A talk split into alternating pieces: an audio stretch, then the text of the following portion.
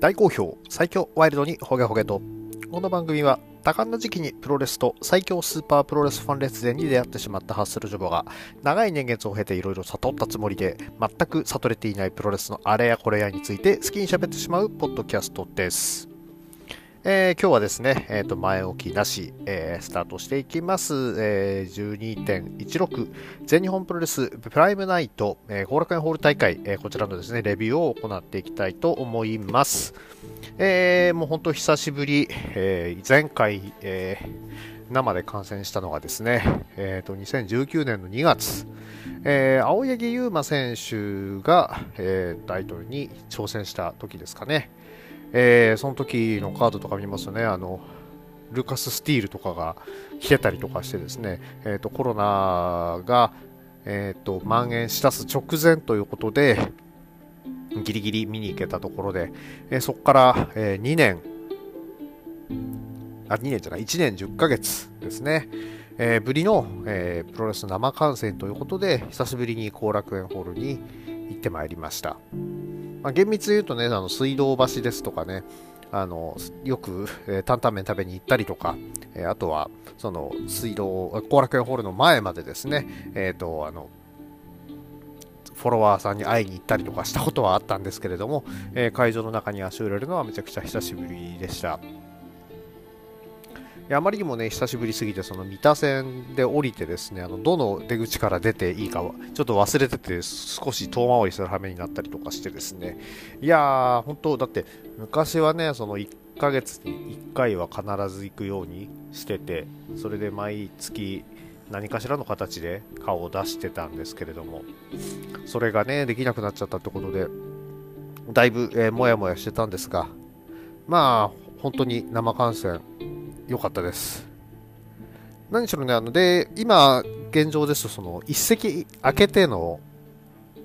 観戦っていうのがね、あの、どの団体もやってますんで、えー、それ非常に良くてですね、まあ、隣に荷物を置いてゆっくり見れるっていうのは、えー、良かったかなと思ってます。いや、何しろその、昨日もね、ついついその、グッズを買ってしまったりとかしてですね、荷物が少し増えたんでね、あのそういう置き場所とかもね、困りますんでね、えー、そういうところがあると非常に楽で良かったです。えー、では、本題に入っていきましょう。えー、では、第1試合です。と言ってもですね、この日は、えーと、第1試合から、えー、途中まではなんか普通というか、あのいつもの全日本プロレスというのを見せてくれておりました。第1試合、タックマッチ、立花聖吾、植木隆之 VS 土方隆二、寿司、えー、こちらはですね、えーとまあえーと、カーベル伊藤選手がついてきててですね、まあ、あの何かこの後6面につながる流れになるんでしょうかね。いやあのチャンピオンチームがね、あの仲悪くてですね、まあ、あの立花選手と脇選手がこの結構あの仲間割れしそうになったりもするんですけれども、まあなんかそのやり取り見ててですね、あの土方さんめちゃくちゃ楽しそうにしてたのが、えー、ちょっとですね、まあ、あのここに寿司選手も入れてのやり取りだったんですけどね、あのそれを見てですね、ちょっと楽しそうにしてる土方さんが印象的でした。ただあの、楽しそうにしてコーナーに控えてるんですけど、出てくるとですね、あの第1試合で出していい音じゃない蹴りを放っててですね、えー、やっぱりちょっとあのすごい人なんだなっていうのは改めて思い知らされた試合でしたね。えー、試合はですね最後、えー、寿司選手のですねあの丸め込んだやつを、えー、立花選手が切り返して、えー、逆転勝ちという形で勝ってまして、まあ、ここでねもしかしたらその土方寿司組勝てば、えー、本当、シックスメンのね、誰か加えて挑戦いくのかなと思ったんですけど、まあ、ちょっとしばらくはないのかなというような感じです。えー、では、第2試合、えー、田村段、佐藤光、芦野翔太郎 VS、えー、田尻、大森北斗、土井浩二です。えー、こちらはですね、えーえー、あの入場曲がですね最初入ってくるときにですね、えーと、大森北斗選手のテーマで入ってきてですね、えーと、土井選手の、えー、聞いた、えー、が聞けなかったのがね、え生で聞きたかったんですけど、これが聞けなかったのが残念です。いや、でもそういやですね、ここで、あの、まあ、レッスル1、1回見に行ってるんで、見てるはずなんですが、えっと、足野選手とかね、土井浩二選手が動いてるところを認識してちゃんと見るのって初なのかなっていうところですね、初生。まあ、本当に今日はね、あの初生っていうのがかなり多かったんで、あ昨日はですね、いや、そこにもね、触れながらになっていくと思うんですけれども、いや、この試合見てて、やっぱり良かったのはですね、えーと、田村ダン選手がめちゃくちゃ声出てるなと。まあ、あのとちょっとね、あの、エボリューションらしからぬ、どっちかっていうと、その宮原健人っぽい声の出し方に近づいてってるような気もしなくもないんですが、それでもやっぱりあの試合中にね、大きい声出してちゃんとやっていくっていうのは、あの、試合をを作る上で、最近のプロレスでは非常に重要な部分になってるかと思いますんで、で、あの、高木慎吾選手しかり、ね、太一選手しかり、あのね、声出してこう、お客さん巻き込みながらやっていけるっていうのは、これ一つのね、テクニックだと思いますんで、あの田村段選手、あの、若いにもかかわらず、そこうまくね、だんだん出せてていいのかなっていうふうに思っております。えー、あとは、やっぱり、まあ、田村選手の話ばっかりになっちゃうんですけど、ラリアットがですね、かなりその首に巻きつけるようなラリアットになってて、叩きつけるやつじゃなくて巻きつけて引き落とす。えー、ラリアットになってて、これ非常にいいなと思いました。最後もですね、えーと、投げっぱなしのパワーボム、こちらでですね、大森北斗選手から、えー、フォールを奪っておりまして、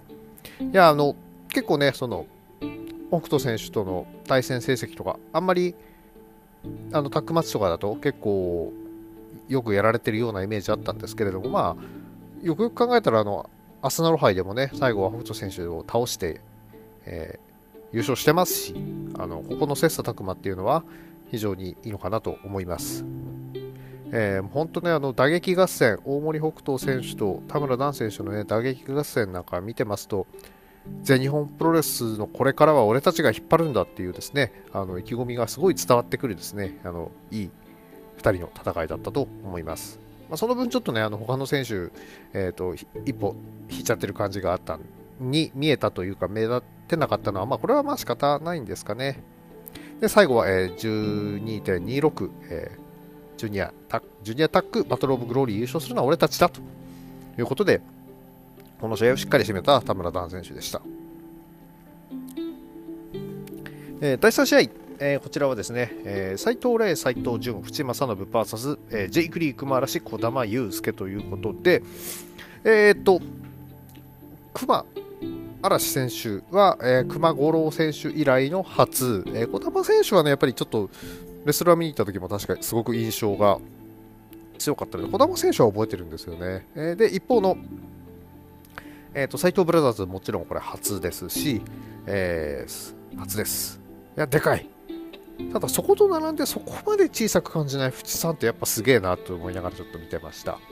あとはね、あのやっぱりちょっと盛り上がったのが、あのジェイク選手の入場曲、え三冠の定義ですね。えこれ生で聴けるのめちゃくちゃかっこよかったですね。いや、うん、これ本当に、私名曲だと思います。あの曲名もいいし、えー、ね、今のジェイク選手にすごく似合ってる感じだなと思っております。えー、試合はいきなり三冠王者、えー、ジェイク・リー VS、えー、淵正信というところが、えーと、始まりましてですね、えタックルとかはですね、やっぱり、あの、タックルでは倒せないんですけども、えー、渕さんがですね、カニバサミでこううまくテイクダウンを取ってですね、えー、三冠王者から、えー、ダウンを奪うっていうシーンとかもあったりしてですね、すげえなと思いました。えー、ただ、えーと、ジェイク選手とかのですね、えーと、児玉選手とかこう連続でヘッドロックでこう締め付けられて、渕選手はあのもうどんどんねあの体力が削られててですね、えー、さらに途中ではですねあのネックハンギング3ですか、ジェイク選手、これ、ね、結構似合うなと思って、やっぱり長身の選手で手も足も長い選手がねこの技使うと非常に似合うんでね、もうなんかまさに本当にね、ハンギングっていう感じで、えー、淵さんが、えー、釣り上げられていたのがですね、すごい印象に残るシーンでした。えー、その後も結構、淵さん捕まってましてですね、えー、の熊原選手とかにね、ヘッドロックパンチを逆にやられてですね、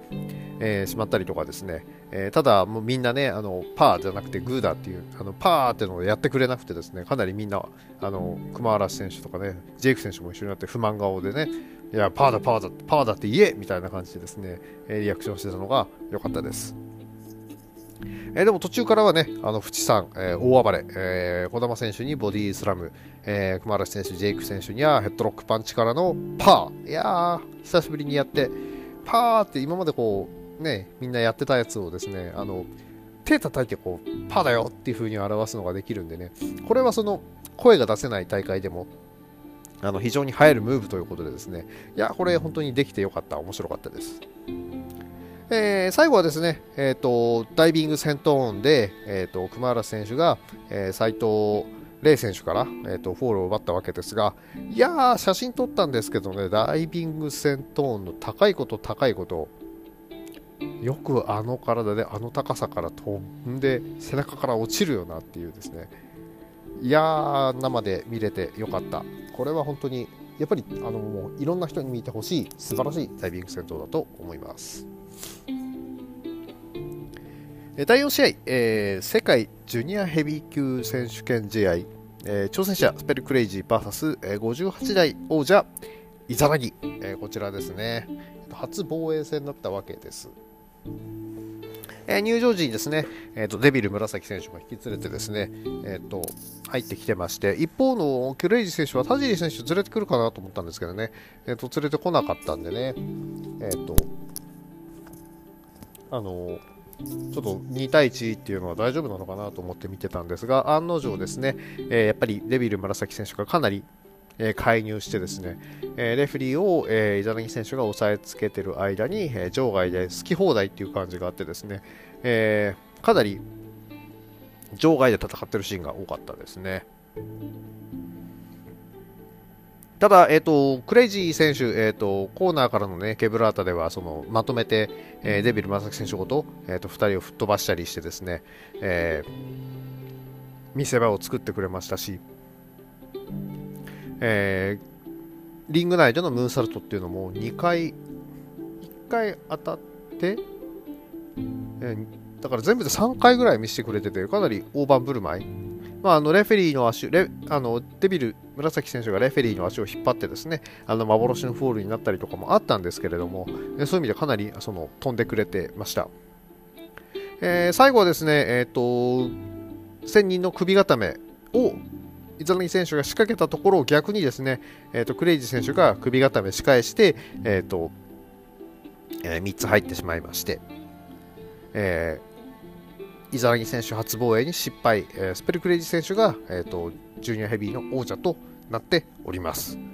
いやでもここベルト取ったらしばらく日本いてくれるっていうことでいいんですかね。ちょっとこれは期待しておきましょう。一方のねえっ、ー、とイザナギ選手ちょっとデビベルト取られてしまって、えー、ちょっと淡々とその帰っていったえーと、むしろデビル紫選手の方がこう悔しがってたように見えたのがちょっとねなんかいろんな意味で心配だなと思っております。まあ、深くはちょっと言いません。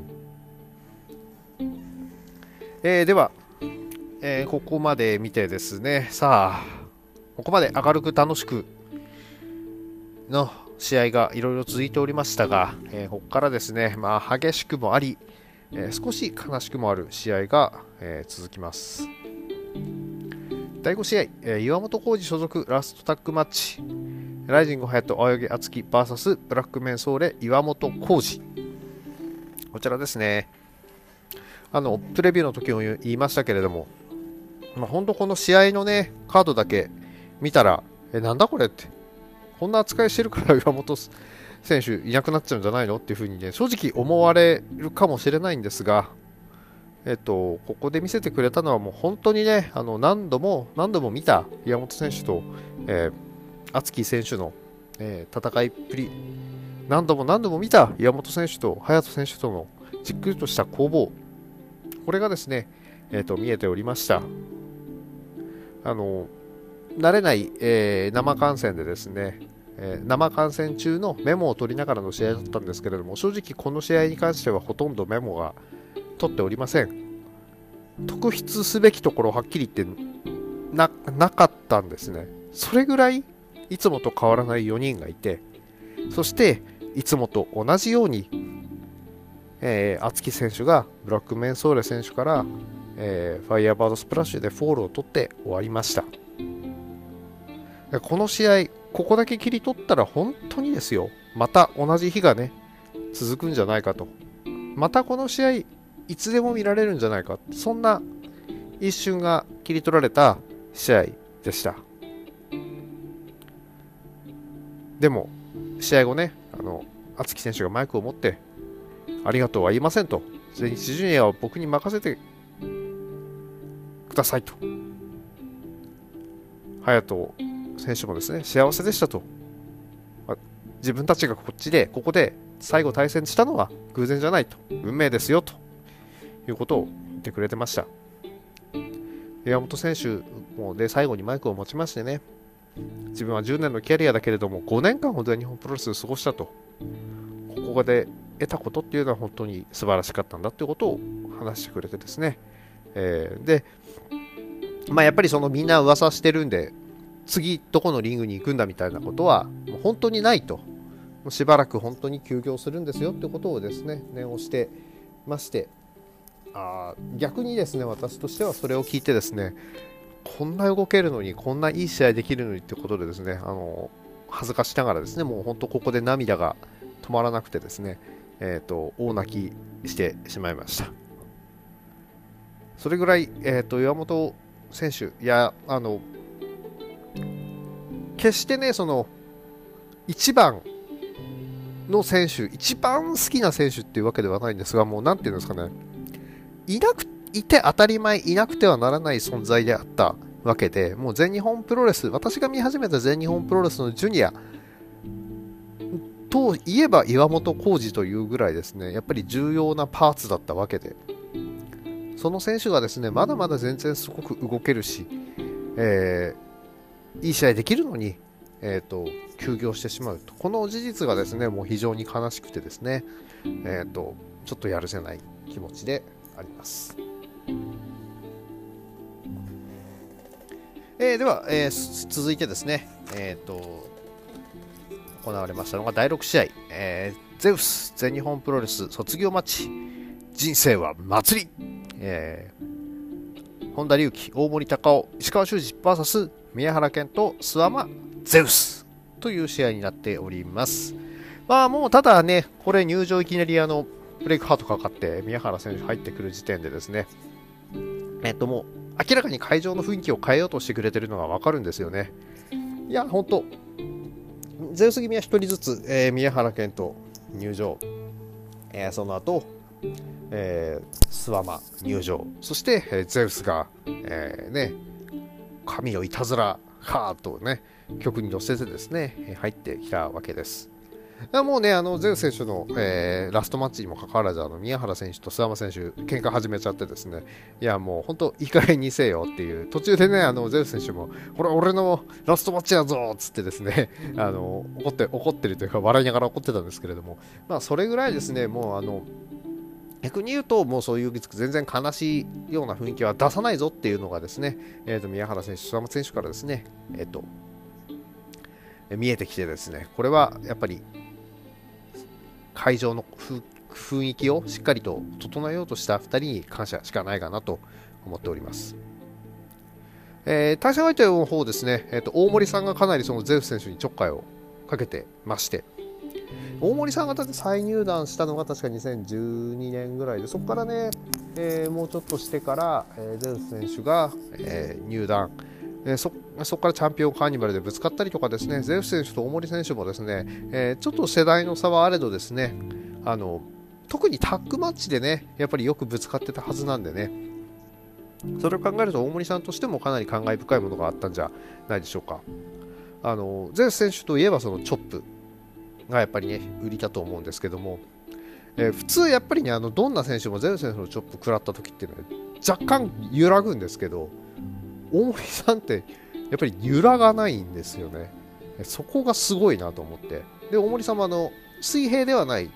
張り胸張り手と呼ばれるチョップですね。えこちらね、ゼウス選手と合戦を持ってチョップ合戦。え逆水平チョップと、え胸板チョップのですね、こちらのチョップ合戦。いやこれもね、しばらく見納めになるのかなと思うとちょっと残念なんですけれども、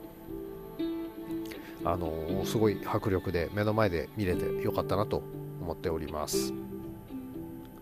でも、もしかしたらね、大森さんだったら、大阪プロレスの方にもね、声かかるんじゃない、ちょっとたまに出ませてくれませんかっていうような声かかるのかもしれないかなと、ちょっと思って、大森ブラックメンソーレ組で、ね、あの楽しいプロレスを大阪でも見せてくれませんかなんて声かかるとね、嬉しいななんて思っております。石川選手もね、あの三冠戦を争った相手だったりするわけで、えー、ゼウ選手に対しては非常に、えー、思い入れあったでしょう。えー、にもかかわらず、この日は完全にね、そのヒールに徹して、えー、わっしょーいとかってやってですね、えー、ゼウス選手を挑発しててですね、いやこれも良かったなやっぱりや、ね、どうしてもその何度も何度も言っちゃいますけども、あのキッコーマンアリーナでの三冠戦、えー、これは本当にたくさんの人にもっと見てもらいたい試合になっております。いやもうとにかくですね、あとは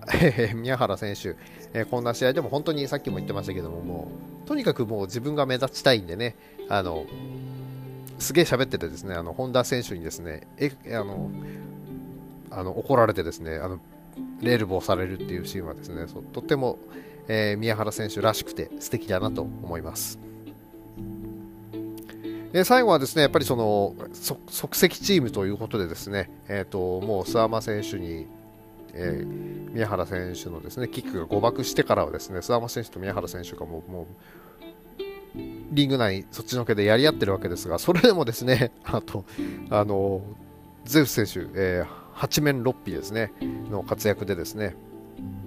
えー本田選手をチョークスラムからのジャックハマーということでですね、えー、ともうフルコースでですね、まあ、あの喧嘩しながらもね、あの宮原選手がね、あの大森選手の足をこう引っ張ったりしてですね、えー、ちゃんとフォローしてたんだかしてないんだか分かんないですけども、カットにはいけずですね、えー、最後、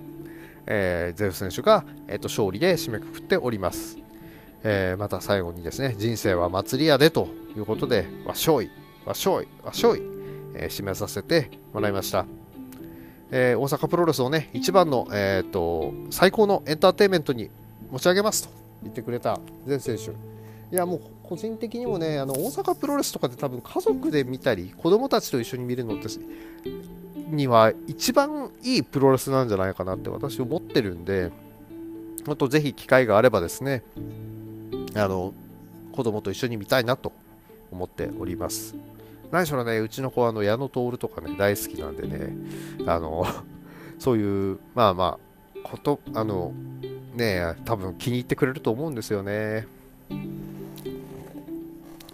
それでは、えー本えー、この日のメインイベントですね。えー、第7試合メインイベントは、えー、野村直哉所属ラストスペシャルシングルマッチ、え、組まれましたのは、えー、青柳優馬 VS 野村直哉です。えこの日はですね、その、えっと、対談する選手のグッズがですね、あの、投げ売りになってまして、えっ、と、野村選手のね、タオル、マキシマムってやつですね、えっ、と、こちらが 500円だったってこともあってですね、えっ、と、売店で、え買っちゃいました。え売店行ってね、本当は、あのトータルエクリプスのパーカーが一番のお目当てだったんですけど、これやっぱり完売しちゃってでなくてですね、えー、全日本プロレスのパーカー、新しいやつがですね、えー、出てましたんで、えーと、こちらを購入する、まあ、ついでというかですね、えーと、売ってるのを見かけてですね、入場時にタオル掲げませんか？なんていうね、売店の人の声を聞いてですね、ああ、そうだと。まあ、どういう道を行くか分かんないけども、最後は送り出してあげたいなと思ってですね、えーと、タオル買ってですね、えーとこちら入場に備えました。で、まあ、先入場がですね、青柳選手だったわけですけれども、えーと、青柳選手の入場の時にね、野村選手のタオルかけてる、掲げてる人がですね、えーと、青柳選手からこう、えー、首かっきるポーズされてですね、威嚇されたりしてですね、いや、もうこんなとこまでですね、しっかりとですね、えーと、自分の、えー、キャラクターを貫く青柳選手、もうふてぶてしさ、えー、堂々とたるものっていうのはですね、もう本当これは、えーと全日本を任せられる素晴らしい人材に育ってきてるなというふうに思いました。えー、試合は、えー、ですね、え、何十回何百回もお互いでね、えやったであろうそのグラウンドの攻防から始まります。野村選手、全然動けててですね、いや本当に、えすごく躍動してたなって思います。あの昔よく見せてたですね、あのコーナーへタックルやったあのショルダーで自爆するムーブとかですね、えー、そういったのもですね時折織り交ぜながらですね、えーと、戦う姿っていうのは本当にねなんか欠場前と変わらないような、えー、いい動きだったんですけどね、えー、青木選手もう本当にねあのさよならで、考えにかかるマッチに全くする気がなくてですね、エプロンでショルダーネックブリーカーで首ガーンってやったりね、エプロンで DDT とかですよ、これ。だって首ね、悪くて欠場してた人間に、そして、ちょっとね、前回のインタビューでは完全ではないような話もしてた相手にこれをやっていくわけですから、まあ、ここはその、青柳選手からのそのやっぱり選別っていうところになるんでしょうね。えー、特に場外でのね、その DDT の後はもう本当カウント9まで野村選手戻れなくてですね、えー、ちょっとあわやっていうシーンもありました。えー、やっぱりあの2人で組んでた時っていうのはあまり、えーと、エンドゲーム最後の方ギリギリ開発してたとは思うんですけれどもあ組んでた時ではないんですよねもう完全に別れた後にえっ、ー、と青柳選手エンドゲーム開発してますんで、この技もね、あんまり食らったことないと思うんで、これの対処方法っていうのが、えーと、最終的には明暗を分けたのかなと思いますが、まあ、一発目のね、エンドゲームは切り返してました。えー、場外での攻防、これすごかったのがですね、え、野村選手がなだれ式のブレーンバスター、思いっきり青柳選手にかますんですけれども、これノーセールで、青柳選手立ち上がってですね、えー、今度は青柳選手がジャーマンで野村選手をぶん投げます。本当は逆にその,、えー、そのジャーマンをですね、野村選手がノーセールで立ち上がると、ものすごい低い、えー、体勢のものすごい鋭い勢いのスピアをですね繰り出しましてですね、もう、いやいや、これ、えー、ってちょ、ちょ、ちょっと待ってって、もう本当、欠場前より切れ味上がってない？で、まあ、あと、その、まあ、同期であり、えーえー、もう本当に、えー、気の置けない仲間であるからこそなんでしょうね、えーと、エルボーの入れ方っていうのもですね、もう本当にすごくてですね、いや、本当、おかしいなと。これなんで全日本プロレスの司法三冠戦じゃないのと。これが野村直哉ラストマッチじゃなくて三冠戦で後楽園いやもっと大きい大会のメインで繰り広げている。いられる未来があったはずじゃないのって思ってですね。ちょっと、えー、そこはやっぱり切ない気持ちになりました。いやでエルボーが入ってですね、えーと、青柳選手が、えーと、ぶっ倒れてですね立ち上がってこなくなっちゃってですね、えーとやっぱりあの野村選手、えー、人がいいんでしょうね、かなりえちょちょっと心配しながら、よし、じゃあ決めるぞみたいなことやってたんですけどね、これね、あの多分野村選手以外全員が思ってたんですけど、絶対たぬき寝入りだと思ってて、あの青柳選手、これ野村選手が欠場してる間にね、あの覚えたたぬき寝入り、これ、なんだ、なんだよってみんなもう本当声出せたらね、あの本当に志村後ろ後ろじゃないですけどね、あの嘘だ、絶対引っかかるな、引っかかるなってね、みんなアドバイスできたんでしょうけど、ここの日はね、あの声援出しちゃいけない日だったってことも、えー、功を奏してですね、えーと、完全に、えーと、青柳選手ですね、えー、今日ついての、えー、ジャーマン3連発、そしてロックスターバスターといきました。えー、ただ、このロックスターバスターも返した野村選手、えー、全日本プロレスラストマキシマム、これ、ちらはってですね、これ、写真撮り損ねたのがね、えー、ちょっと後悔なんですけれども、えさらにはですね、あの、ボディープレス、えー、こちらをですね、えー、対角線両方から放って、えー、そして最後はマキシマム狙いだったんですが、えここも、えーと、やはり、え長い年月、長い1年10ヶ月の青柳選手、試合してきた、えね、野村選手試合できなかった青柳選手が試合していた中で、生み出された、えーと、七色のエンドゲームへの入り方ということですね、最後は体を入れ替えてエンドゲームでレフリーストップとなっております。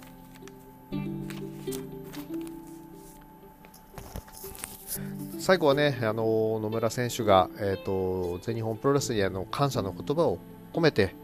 えー、挨拶をしてですね、えー、最後、えーただ、この時はね、ちょっと岩本選手の時に泣きすぎたせいかもしれないんですけれども、涙は出なかったんですよね。まあ、あの、やめるわけでは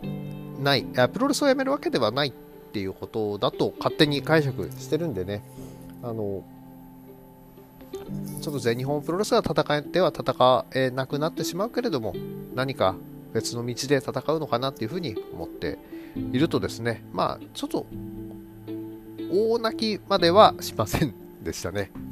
で、まあ、試合中とかですね、試合前かなり煽っていた青柳選手もですね、が最後に言いました。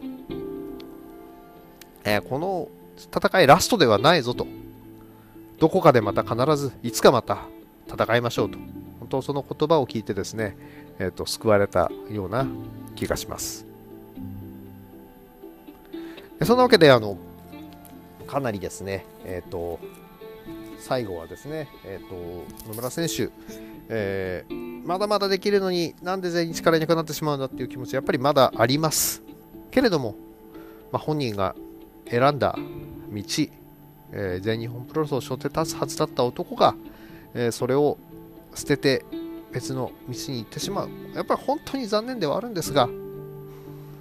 えー、好きだった選手が、えー、他でも活躍するっていうところをですね、えっ、と、温かく見守っていきたいなと思っております。で、青柳選手が言った通りですね、いつか、えーと、素晴らしい舞台でですね、えーと、野村直哉選手に出会えることを期待してやみません。えー、試合後はですね、あの久しぶりにあのよく一緒に全日見に行ってたフォロワーさんとお会いできたりですね、えっと、あとあのお初にあのツイッターでは絡んでたけどお初だった人とねあのご挨拶させていただいたりとかしてですね、えー、やっぱりあ生観戦これだよなと、うん、本当に、試合終わった後の、ファン同士の交流こういうのもがあるからこその、えーと、生観戦だよなと思ってあの、えー一日をね、噛み締めながら帰ったわけであります。えー、で、ただ、えーと、今日平日なんですよね。いやー、この後仕事か、しんどいな。いやいやいや、大丈夫。昨日、プロレスからもらった力で、えーと、金曜日を乗り切りたいと思っております。えー、では、えー、今回は以上になります、えー、この番組では皆さんのご意見、ご感想をお待ちしております。えー、Twitter のハッシュタグ、今日ほげでのつぶやきや、えー、DM リプライ、または質問箱質問箱の方に何かお書きいただければお返事させていただこうと思っておりますので、えー、どしどし、えー、お書きください。それでは皆様、ワイルドな一日をお過ごしください。